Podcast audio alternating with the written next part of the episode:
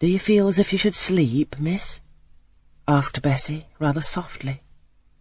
Scarcely dared I answer her, for I fear the next sentence might be rough. I will try. Would you like to drink, or could you eat anything? No, thank you, Bessie. Then I think I shall go to bed, for it's past twelve o'clock, but you may call me if you want anything in the night. Wonderful civility, this. It emboldened me to ask a question. Bessie, what's the matter with me? Am I ill? You fell sick, I suppose, in the Red Room with crying. You'll be better soon, no doubt. Bessie went into the housemaid's apartment, which was near. I heard her say, Sarah, come and sleep with me in the nursery.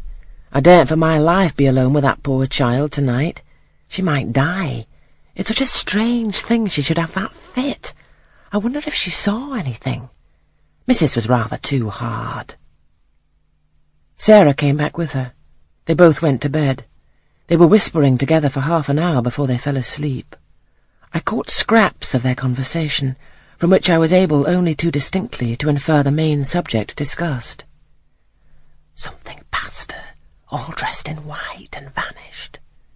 Great black dog behind him. Three loud raps on the chamber door. A light in the churchyard just over his grave, etc., etc. At last both slept. The fire and the candle went out. For me, the watches of that long night passed in ghastly wakefulness.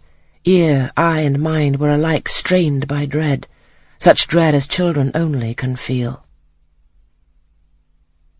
No severe or prolonged bodily illness followed this incident of the Red Room. It only gave my nerves a shock, on which I feel the reverberation to this day. Yes, Mrs. Reed, to you I owe some fearful pangs of mental suffering. But I ought to forgive you, for you knew not what you did. While rending my heartstrings, you thought you were only uprooting my bad propensities.